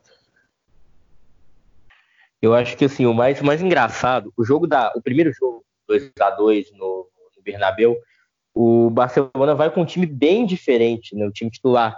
O Guardiola põe uma zaga com Mascherano e Abidal, o Adriano de lateral esquerdo, e o meio-campo com Keita, Thiago Alcântara e Iniesta e, e, já estreia com o Alexis de titular na temporada.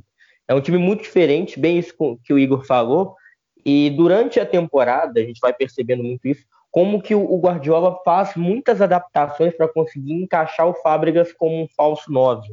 Nesses jogos a gente não consegue ver isso ainda, mas nos outros clássicos da temporada a gente começa a perceber como que o, o, o Barcelona muda o Barcelona muda demais com, com as, as, contratações que chegam, né? Porque o Barcelona de 10, 11 era um time quase que imutável, com o alguns Sanches jogadores. Chega aí também, né? Alex, é, o Sanches chega. Sanches chega a, ah, ele faz a estreia como titular até no, no primeiro jogo da Supercopa. E o time vai mudando muito, porque o time de 10, 11 era Pedro Messi Vila, Busquets Iniesta. O mundo inteiro sabia que o Barcelona jogava assim. A única variante que tinha no time era a zaga e a lateral esquerda, que às vezes entrava Adriano e Mascherano. O resto do time era igual. E em 11 12 muda muito, porque chega o Alexis chega, o Sesc, mas ninguém sai. E mesmo tendo o Vila machucado, no que na teoria faria o Alexis ganhar a titularidade, existem muitas adaptações do Fábricas. O Cuenca e o Telho começam a jogar no ataque, e na defesa a gente começa a ver o Thiago Alcântara ganhando muitos minutos, então o Thiago Alcântara começa a participar efetivamente mesmo no time, ganha a camisa 11 nessa temporada. E o Thiago, um outro, só um asterisco só para fechar, um pouco antes de começar a temporada 11-12, o Thiago Alcântara faz uma pré-temporada espetacular, que o Barça ganha a, a Copa Audi, enfrenta o enfrenta o, enfrenta o Inter, enfrenta o Bayern de Munique, e o Thiago Alcântara faz um, um partidaço, um masterclass contra o, contra o Bayern na pré-temporada, que não tinha chave, não tinha Iniesta, não tinha galera.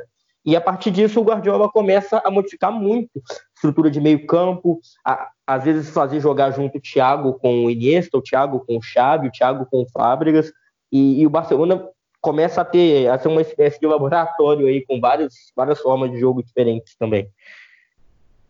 O Thiago foi muito bem utilizado porque o Iniesta e o Fábio tiveram bastante lesões. Ficavam frequentemente três a um mês, três a semanas, um mês fora. Então o Thiago foi de suma importância para essa temporada do time. Só para a galera puxar aí na memória, é só o tempo que a gente está falando. Acho que o jogo que a maioria vai lembrar é o Barcelona e Santos no Mundial.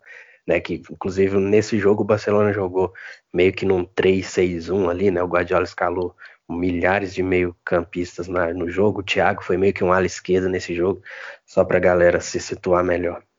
2011, 12 La Liga, né? Então, inclusive importante lembrar que o Real Madrid que ganha essa liga 2011 12, então os dois times se enfrentam lá só em dezembro no Bernabéu, 3 a 1 para o Barcelona, o Real Madrid começa ganhando com um gol de Karim Benzema no primeiro minuto do jogo e enfim, a Alexis Sanches empata. Chave vira e 3 a 1 com o Cesc Fábregas, assistência de Dani Alves que jogava muita bola nessa época. Vamos para a Copa do Rei. Copa do Rei é, também em dezembro, os dois se enfrentam Real Madrid 1 a 2 Barcelona na, no, no Santiago Bernabéu e 2 a 2 né, na volta. É, vamos lá, o que, vocês, que, que acham desse jogo? O que, que vocês se lembram dessa época? É o Real Madrid prestes a, a ganhar a sua, a sua liga que tanto queria há anos. Né? É, cara, então o primeiro jogo no Bernabéu, mais uma vez, e o Real sai na frente, o que possibilitaria ali um cenário que era mais agradável para o Mourinho, né? Um gol do Cristiano Ronaldo logo no começo do jogo. E, e aí o Real Madrid poderia se fechar e contra-atacar, que é o que o time fazia de melhor. Mas acaba que, que isso não dá certo. O Barcelona é, consegue a virada já, lá no segundo tempo, mas foi uma partida que o Barcelona foi melhor.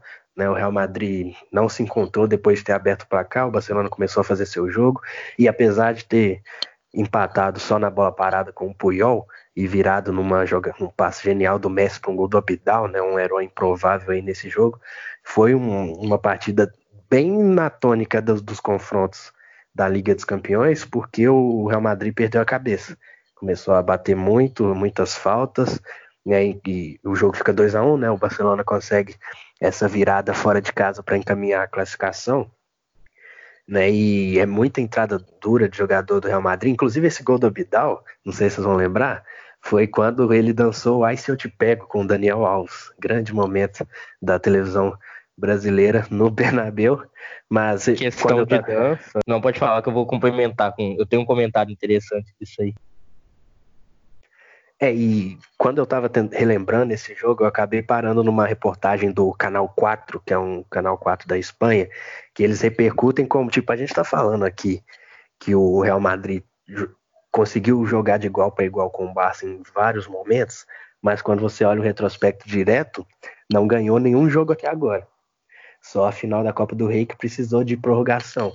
Então você vê que era uma dificuldade e a reportagem do Canal 4 fala justamente sobre o, o, o, despreparo emocional que o Real Madrid apresentava em diversos momentos nesses jogos. Né? Inclusive em, em rostos experientes como Cacilhas e Xabi Alonso, tem focos nele assim, neles com cara de desespero. Então existia um temor do, do Real Madrid enfrentar o Barcelona, principalmente no Santiago Bernabéu. Já vinha ali um grande jejum de tempo do Real Madrid não conseguia vencer o Barcelona é, dentro de casa. Então esse momento é chave porque escancara isso, porque o Real Madrid parece que meio que volta a estaca zero na, na questão de enfrentar o Barcelona, porque não estava conseguindo vencer e se desespera.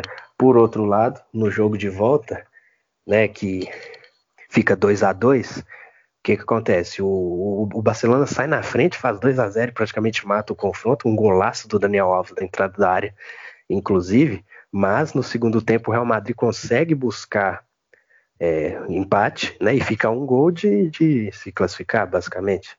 Né, de classificar não, mas fica um gol de pelo menos conseguir ganhar o jogo no Camp Nou.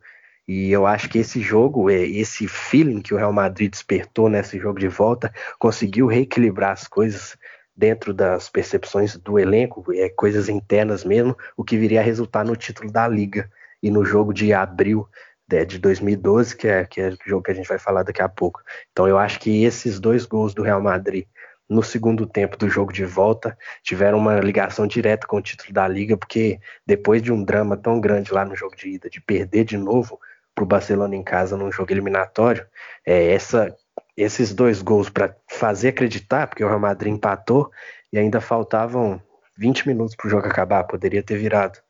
Né? Então, acho que esse, esses dois gols foram muito importantes para o time despertar ali um sentimento de que pode acreditar que foi decisivo no título da liga. E o Mourinho entra com uma mentalidade completamente diferente nesse jogo, até na escalação é possível você ver que ele entra com o Pepe já de zagueiro, e aí Abelô, Sérgio Ramos com o entrão, Xabi Alonso, daí para frente, Kaká, Ozio, Cristiano Ronaldo, Diarra e Higuaín vários atacantes e ainda entra no segundo tempo o Calerron e o Benzema para tentar buscar o, o resultado. Então você vê que ele foi por tudo ou nada mesmo nessa partida e deu no que deu. Calerron, então, inclusive, prometeu mais que cumpriu. Né? É, e só para o Henrique não vai gostar do que eu vou falar, mas nesse jogo de volta o Higuaín errou dois gols incríveis nos primeiros cinco minutos da partida. O Real começou com tudo mas o querido Gonzalo não colocou a bola lá na rede. Cara, o. Aí você tá, dando, jogo... tá dando munição, né, pro, pro Twitter médio fazer a festa. Mas vamos lá, Matheus. Cara, essa temporada 11-12 é uma temporada que o Higuaín ele vai bem demais do campeonato espanhol, mas que chega. Foi, foi uma temporada de, de pesadelo para ele, de jogo grande. Teve esse jogo da. Teve jogo da Copa do Rei e teve um outro jogo, acho que foi contra o Bayern, não lembro se foi contra o Bayern ou se foi contra numa, outra, numa das outras fases da Champions, que ele também ele é marcado porque ele perde chances muito claras. Só que nesse jogo, o Igor estava falando do jogo da ida, que é o jogo do gol do Abidal, o Mourinho começa com.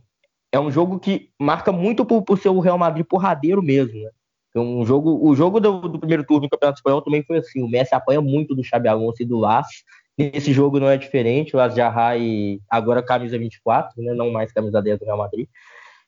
Bate muito no Messi nesse jogo e a gente vê como que o, o Mourinho começa a, a funilar, né? Ele falava muito, tem até um vídeo que ele explica o que ele fez para ganhar do Barcelona naquela Champions 9-10, que ele fala de deixar o Messi numa gaiola, né?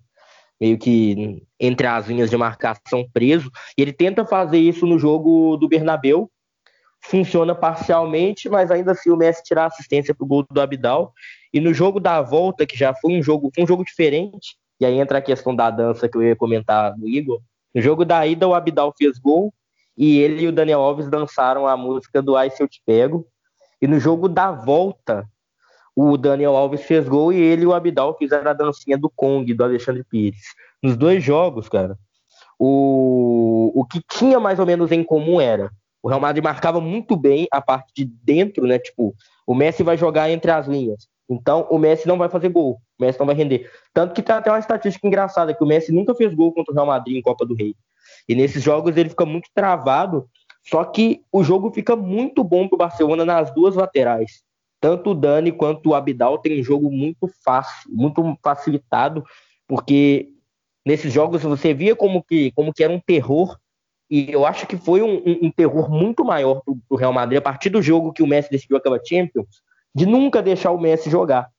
E aí começaram a surgir. Tanto que nos clássicos da temporada a gente começa a ver que jogadores em situações muito diferentes resolvem jogos com o Barcelona. Tem jogo que às vezes o Barça vence porque sobram muitos espaços para o Pedro e para o Alexis, porque sobrecarrega a marcação do Messi. Em outros jogos, o Fábricas, como um falso 9, tem vantagem.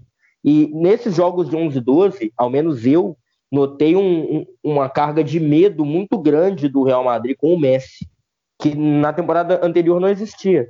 O Messi não era tão caçado, tão vigiado e não apanhava tanto quanto ele apanhou em 11-12. Em 11-12 ele apanhou muito, porque todos os jogos que o Mourinho montava eram centrados em neutralizar o Messi por dentro e não deixar o Barcelona concluir. Só que isso deixava o Real Madrid muito vulnerável. Então, todos os Real e Barça, se não estou enganado, todos o Barcelona fez gol.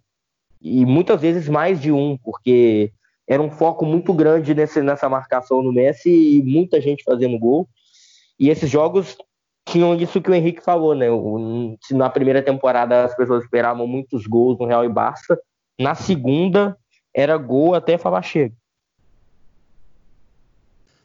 Então é isso, né? Copa do Rei Barcelona acaba é, eliminando o Real Madrid e na liga, né? Já na reta final, como eu disse, o Real Madrid ganhou essa liga, inclusive fazendo 100 pontos, incríveis 100 pontos temporada absurda do Real Madrid. E aí naquele jogo, vocês vão lembrar do lance do. Tem, sempre rola esse GIF né, no Twitter, enfim, é o jogo do, do calma, calma, que o Cristiano Ronaldo desempata o jogo, Barcelona 1 a 2 no Real Madrid em pleno Camp Nou. Né, gols de Sami Khedira faz 1 a 0, Alexis Sanches empata o Cristiano Ronaldo na reta final desempata e lança o calma calma, jogo que, enfim, praticamente concretiza o título do, do, do, do, Real Madrid, né? E como vocês falaram, o Messi raramente ficava, fica né, sem ganhar Champions, sem, sem ganhar lá, lá a Liga, desculpa. E o, o, o Mourinho, pelo menos, também, isso ele, ele conseguiu tirar dele, né? Uma, uma, uma liga quase impecável, 100 pontos e ganhando dentro do Camp Nou. Sim, exato, né? Foi a, é, o Guardiola ficou quatro anos no Barça, venceu as três primeiras ligas, perdeu essa pela primeira. Muita gente briga, em, brinca, em, briga também, brinca inclusive que que foi isso que fez o Guardiola sair do Barça, que o Mourinho expulsou ele da Espanha, ganhando uma liga, né? Num jogo que foi muito nervoso também, assim como todos os outros, assim. Dificilmente o Barcelona conseguiria reverter a situação na tabela, mesmo ganhando esse jogo mas era a última, a última esperança, né? E quando empata com o Alex Sanches, o com um golaço de cobertura, inclusive, foi nesse jogo, né? Foi. É, o campo não vem abaixo, se esperava, se tentava uma virada, mas naquele momento, apesar, olha só, a gente já falou aqui hoje de 1, 2, 3, 4, 5, 6, 7, 8, 9, 10 jogos. Esse foi o 11 jogo de, dessa série nas duas temporadas. Essa é a primeira vitória do Real Madrid, além da, da Copa do Rei que ganhou na prorrogação, como eu já disse, mas mesmo assim o sentimento daquela época era de que realmente o Real Madrid ia ganhar, por mais que três meses antes tivesse sido eliminado na, na, na Copa do Rei, o momento da temporada ali já era outro, o Real Madrid é, voando na liga, o Barcelona com todos esses problemas, já a especulação de que Guardiola ia sair, por exemplo, era um vestiário conturbado que consumou nesse gol do Cristiano Ronaldo, gol histórico, que lançou a comemoração clássica dele do Calma Calma, que deu essa liga para o Real Madrid, que precisava desse título, né? Precisava muito, já eram alguns bons anos sem vencer a liga e, e consuma um trabalho bom do Mourinho nessas duas temporadas ao juntar com o título da Copa do Rei na temporada anterior consagrou também a belíssima campanha fora de casa do Real Madrid na liga que ele fez incríveis 50 pontos, venceu 16, empatou duas, perdeu um. Mesma campanha que ele teve em casa, então é uma coisa de, de se elogiar bastante. Foi o diferencial da campanha do Real Madrid e Barcelona, foram esses jogos fora de casa. E assim, pouco se fala, né? O, nessas duas temporadas de Mourinho e Guardiola na Espanha, o Mourinho fez mais pontos que o Guardiola na La Liga. E o domínio que ele conseguiu impor, eu, eu, assim, eu realmente fico muito impressionado com, com essa questão, porque nada, nada pesava a favor do Mourinho no, no trabalho do Real Madrid. Era um trabalho muito difícil, assim, de, de tentar parar o time do momento com o, o Real Madrid que tinha questão financeira a favor, mas que tinha tudo, todo o resto pesando contra. Essa, essa primeira vitória em 90 minutos do, do Mourinho nesse jogo, foi logo o último dos confrontos Real e Barça, Mourinho e Guardiola, acho que ela é muito icônica e, e, tem um valor muito grande. Eu acho que quando lembram da Liga dos 100 pontos, não tem como não lembrar do, do calma do Cristiano Ronaldo. Não tem como. É o momento mais importante do campeonato e, e era uma La Liga que fatalmente até até se o Barcelona tivesse vencido aquele jogo, seria algo parecido com aquele jogo do gol 500 do Messi, né? O gol 500 do Messi contra o Real Madrid, que ele mostrou a camisa. Seria um jogo que o Barcelona ganha do Real Madrid, mas que não valeria para título, porque o Real Madrid já estava muito na frente, o Barcelona fez uma La Liga bem irregular, assim, e foi uma, um campeonato, um ano muito bom, um ano que, se não me engano, o Real Madrid bateu o recorde de gols na edição da La Liga, o Benzema fez mais de 20, o Higuaín fez mais de 20 gols, o Cristiano Ronaldo fez 46, enfim, era um time muito forte, e que para mim jogou o Real Madrid de 11-12 jogou o melhor futebol da Europa em 11-12. Se a gente for puxar para lembrar a Liga dos Campeões, o Real Madrid sai nos pênaltis pro Bayern, que o Neuer pega o pênalti do Kaká e do Cristiano. E o Cristiano tem um partidaço contra o, contra o Bayern na semi. Era um time que era ainda mais forte do que o de 10-11. Que a gente falou que o 10-11 poderia, num cenário sem aquele Barça, ganhar um triplete. O de 11-12 acaba também batendo muito no, no carrasco que era o Barcelona na Copa do Rei, né, com dois jogos muito duros contra o Barça, uma La Liga espetacular e uma Champions que realmente foi no, no detalhe, né? A gente fala muito que o, o, Barcelona poderia ter vencido aquela Champions, mas todo mundo esperava um Real e Barça na final também daquela Liga dos Campeões e era uma expectativa absurda do que acabou não acontecendo. A eterna né? final que não aconteceu, verdade. Era a final que não aconteceu e todo mundo botava esperança, porque o Real Madrid era favorito contra o Bayern e o Barcelona ainda mais favorito contra o Chelsea. E acabou acontecendo as pesebras de, de ter uma final Chelsea e, e, Bayern. Mas, nossa, era, era, o, era o momento. E, assim, aquele Real Madrid, desses projetos em, em questão, porque, para mim, a contratação do Mourinho com aquele Real Madrid era um projeto. E foi um projeto que embora muita gente tente taxar o trabalho do Mourinho no Real Madrid como um fracasso por não ter vencido Champions, a gente tem que olhar um pouco para o que foi o contexto. Né? Ele, pegou um, ele pegou uma missão muito difícil. A missão do, do Mourinho naquele momento não era necessariamente vencer uma Liga dos Campeões, mas sim recolocar o Real Madrid em, em condição de, de melhor time, um dos melhores times do mundo. O Real Madrid já não era um dos melhores times do mundo há pelo menos uns 3, 4 anos, àquela altura ou que não conseguia ter um ano de, de melhor time do mundo há muito tempo. O Mourinho consegue retomar isso, consegue recuperar isso, e sem dúvida o, a décima que viria dois anos depois, ela só aconteceu porque o Mourinho conseguiu re, restabilizar tudo. Se ele não tivesse recuperado e feito tanta gente jogar num nível tão alto, eu acho que dificilmente tudo que veio à frente aconteceria. Esse Real Madrid super vencedor, enfim, acho que foi uma chave assim esse 11-12 do Real Madrid, principalmente, o que o Mourinho conseguiu fazer ali é uma coisa de, de outro mundo, assim, surreal. Exatamente o que eu ia falar, é que essa ele não ganhou numa Champions pelo Real Madrid, mas ele colocou o clube no caminho das, das vitórias, enfim, de se ver como um dos melhores times do mundo, de se ver como, ó, a gente pode bater de frente contra qualquer adversário, a gente pode chegar longe em Champions e pouco tempo depois ele é, o Real Madrid ganha né, uma, uma Champions nesse contexto, não com o José Mourinho, mas com certeza foi muito importante, até pelo que vocês falaram, ele potencializa muito bem o Sérgio Ramos, que, vinha, que viria a fazer o gol do título daquela temporada, então o trabalho dele é diretamente ligado né, a esse título que viria depois, e, e aí, enfim, folgaria um ano e depois ganharia três. Então, Mourinho é talvez é, para concluir, passagem do, do Mourinho pelo Real Madrid um pouco injustiçada, dá para falar? Dá, com certeza. Eu acho que foi assim.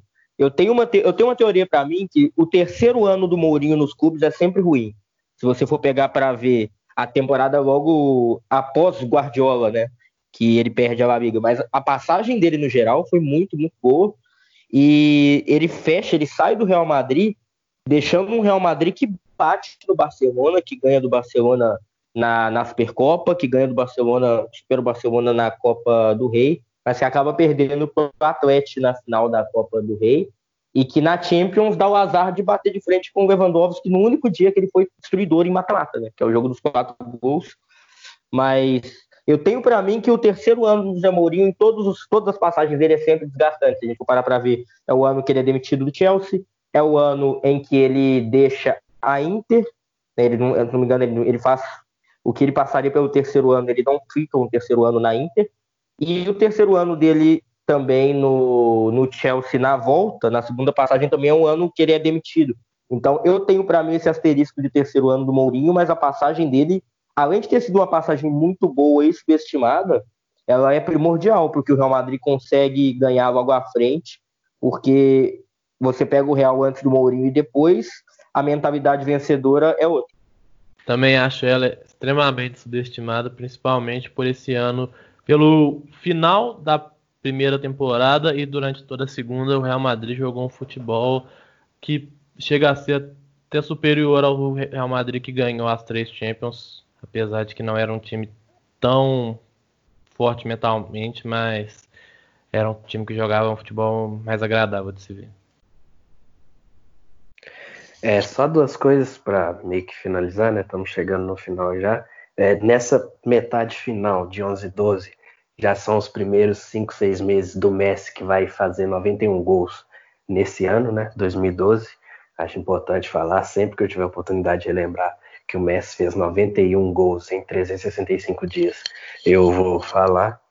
E também a gente falou muito de Mourinho aqui, com justiça, né? Inclusive refaz, tentando refazer né, avaliações que as pessoas podem ter, mas também tem que falar de Guardiola, que nesses 11 jogos só perdeu dois, né? E, e já com o melhor time que a gente já viu em muito tempo, que é aquele Barcelona de 10, 11 e 11, 12, mesmo com tantas dificuldades e perdendo a liga, no confronto direto levou a melhor em quase todos os jogos. É uma coisa que eu que acompanho o City de muito perto já falei bastante do Guardiola, que em jogo grande ele é sacanagem, não exatamente só em resultado, mas em performance o que o Barcelona jogar, o que o que o City joga em jogo grande com o Guardiola é fora de série e ele é um treinador que tem a mão, o elenco na mão de uma forma que realmente aproveita bem o talento dos jogadores dentro de uma proposta bem definida, mas também mutável em muitos momentos.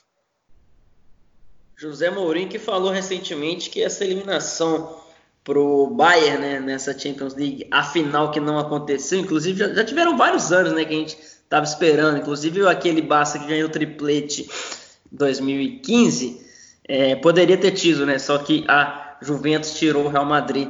Então poderia ter acontecido também.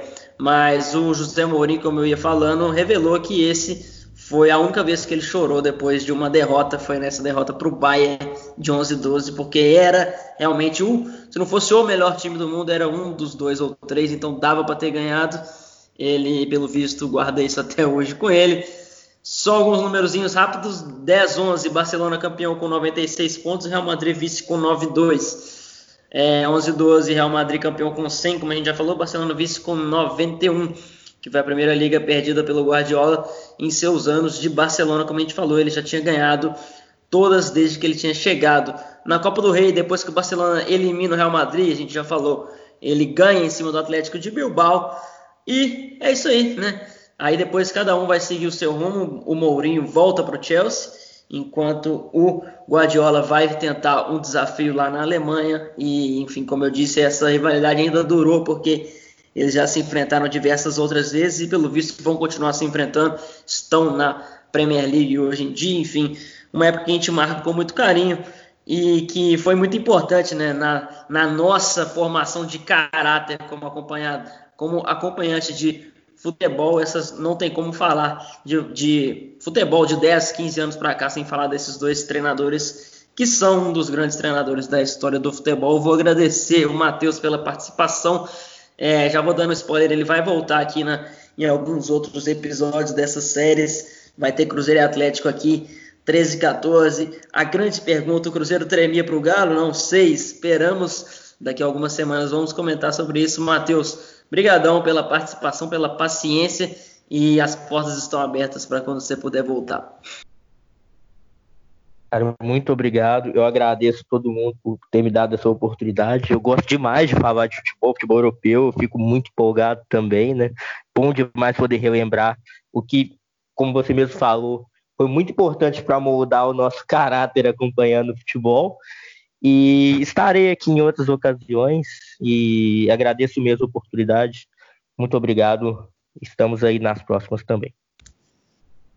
Inclusive, para eu, eu já ia me esquecendo, eu até tinha deixado essa para lançar no começo, mas eu vou falar no final. Matheus, que é um grande fã de Mateu Kovacic, inclusive numa análise empolgada depois de algumas cervejas, ele já o comparou com o Lionel Messi. O Igor tá de prova. Aconteceu ou não, Igor? Aconteceu. Ele foi, aqui, o branco do olho é igualzinho. É igualzinho, mas tem a dizer, tem a dizer. Na Croácia já chegaram a, a fazer uma análise de jogador parecido, tipo aqueles jogadores parecidos com fulano. No do Kovacic tinha o Messi e ele jogava meio que de atacante na época. Enfim, isso dá uma boa conversa depois, viu? Não dá, Ah, não. um dia a velho. gente faz um episódio sobre isso. certeza que não dá. Dá- respeita, uma respeita boa meu craque Matheus Kovacic. Não, então é, é o próximo episódio, galera. Quem jogou mais, Kovacic ou Messi? É, Só- já, que o Matheus, tempo já, que o Me- já que o Matheus falou que essa dá uma grande discussão, mas enfim, já que você falou sobre Croácia, é, o Kovacic não foi nem um pouco relevante nessa campanha de vice-campeão do mundo da Croácia. Então eu não, não sou o maior fã de Matheus Kovacic, para ser sincero, mas vou terminar por aqui para não ser apedrejado. Vou chamar a, a- a- a vinheta para a gente ir para as nossas dicas, como a gente faz todo episódio. Valeu! E aí, Quarentiners, toda, todo episódio a gente né, deixa algumas dicas. Então, para quem está procurando conteúdo para consumir né, na quarentena, texto, livro, filme, série, a gente está aqui semanalmente dando essas dicas. Né, não precisa ter necessariamente a ver com futebol, já que a gente está falando de Real Madrid, Barcelona, o Rafa Oliveira é, soltou um vídeo né, recentemente sobre a- uma, uma análise né, dessa final da Copa do Rei que o Real Madrid ganha na prorrogação com o gol do Cristiano Ronaldo. Ele analisa né, todos os movimentos do jogo, todo o cenário do jogo, e ele tem feito isso com frequência no canal dele de jogos mais antigos. Vou deixar essa recomendação que tem tudo a ver com o episódio. Vou deixar uma dica que não tem absolutamente nada a ver com futebol, que é um livro que eu tô lendo do Steve Brussati, que é um, é- é um paleontólogo, né? Que é a ascensão e queda dos dinossauros, que, enfim, ele, ele faz um- alguns paralelos com a- com a- dos dinossauros com a espécie humana, algumas lições, né? Umas lições de humildade, que os dinossauros viveram 150 milhões de anos e a gente existe há 300 mil. Eles foram, é, enfim, é, extintos com uma- numa fração de segundo, literalmente. Então, por que, que não poderia acontecer com a gente? Uma lição de humildade também, com uma linguagem fácil, né? Apesar do cara ser PhD em várias, várias áreas desse, desse tipo de conhecimento, dá para acompanhar e dá para se ver, você, é, é, enfim, fazendo várias reflexões sobre a vida e sobre a nossa existência. É, e aí, fico com vocês. Valeu. Bom, eu vou aproveitar o gancho do episódio, vou deixar aqui o Polêmicas Vazias número 4, do Bruno Formiga, que fala sobre Guardiola ou Mourinho. Então, esse, esse vídeo é muito bom, vejo quase todos os Polêmicas Vazias, já citamos aqui vários outros deles em dicas também. Também vou, como grande fã de sertanejo que sou, sempre presente nas lives, quem me acompanha no Twitter sabe, Dia 21 tem César Menotti e Fabiano. Então vão cantar só as músicas antigas mesmo, nem, não só de obras dele. Então escutem o CD Memórias 1 e 2, que é bacana demais. Vamos, cantar lá. Vai daí, Igor. Bom, a minha dica hoje é- não é uma dica só para os ouvintes, mas também para mim. Estava navegando pelo Twitter esses dias e vi um tweet da revista Corner divulgando um livro que eles publicaram no ano passado, é, que chama Futebol versus Poder, né? O autor é o Gabriel Kuhn. Eu já tinha ouvido falar do livro na época, mas não cheguei a adquirir nem nada. E no site da revista Corner tem o prefácio lá para você ler. O prefácio é a introdução, prefácio que é escrito pelo Tim Picker, inclusive, que é um jornalista britânico, vocês devem conhecer, que eu gosto muito. E logo esse prefácio já desperta uma, uma curiosidade muito grande, porque já traz algumas reflexões importantes, né? Tipo, sobre a nossa relação com o futebol, sobre como a gente, o futebol, apesar de ter, de, com o passar do tempo, ter se tornado uma forma massiva de expressão popular, é, quando ele foi criado lá e desenvolvido nas escolas britânicas, era para criar mentes disciplinadas, né, digamos, esportes coletivos como um todo.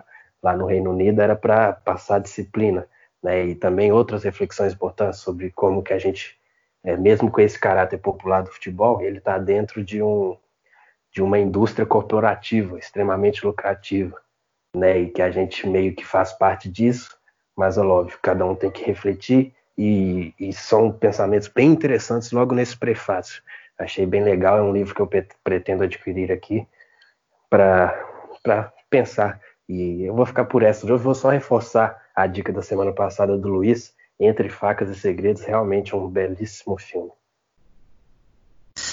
Antes do Matheus começar, o Igor, nesse momento que a gente está gravando, o Marinho, ex-Cruzeiro, jogador do Santos, enfim, do Grêmio também acabou de falar que o Mano Menezes é o pior treinador com quem ele já trabalhou. Faça algum comentário que eu, eu, eu preciso do seu comentário sobre essa declaração que ele acabou de dar. Não acho que deve ser mentira, não. Né? Eu nunca vi o Marinho mentir, pelo menos. A sinceridade dele nas entrevistas, por exemplo, é notável e não é à toa. Que merda, hein? Sabia não. Vamos lá, Matheus. Eu, eu só vou começar falando que eu acho que o Marinho tá mais que certo nessa aí também, viu? E minha dica, como a gente já tinha falado aqui sobre Mourinho, é o livro Mourinho Rockstar, que, diferentemente de outros livros que destacam um pouco mais o trabalho tático, como por exemplo o Guardiola Confidencial, esse livro ele tem o diferencial de falar mais da personalidade do Mourinho, alguns atritos que não foram poucos que ele teve durante a carreira, partes boas, porque parte da Inglaterra, principalmente na primeira passagem no Chelsea, teve muito mais prós, e principalmente essa parte no Real Madrid, o conflito que ele teve com jogadores, é, Sérgio Ramos, Cacilhas, Cristiano Ronaldo, Pepe, enfim, é um livro que vale muito a pena ler para você conhecer o Mourinho, entender alguns dos problemas, algumas das genialidades do Mourinho. E tem um prefácio do PVC falando de um momento bem interessante quando, quando o PVC estava em Belo Horizonte e veio conversar com o Mourinho em BH. Mourinho veio, Mourinho foi até o Adilson Batista no Cruzeiro e tudo. E o PVC conta um pouco disso nesse encontro. Livro que vale muito a pena ler, reler. Eu já li esse livro duas vezes. Pretendo ler talvez até uma terceira mais à frente, porque estou pensando em fazer alguma coisa envolvendo. E aproveitar um pouco esse espaço também para divulgar um pouco a minha área. No Instagram eu tenho a conta também, Mateus e Análises, então quem curte um pouco essa área do futebol, um pouco dos detalhes, tenho postado um pouco mais com vídeos também e dá uma passadinha lá para ver o que, que acha. Às vezes pode gostar também do conteúdo. No começo ainda para desenvolver mais vezes, semanalmente, etc. Mas tem saído muita coisa também. E de novo agradecer a oportunidade de estar aqui. Sempre muito bom falar de futebol. Então a gente fica assim, papo legal demais sobre Mourinho e Guardiola. Falaremos de outras rivalidades, inclusive contamos com as dicas de vocês do que a gente pode falar. Valeu, até a próxima.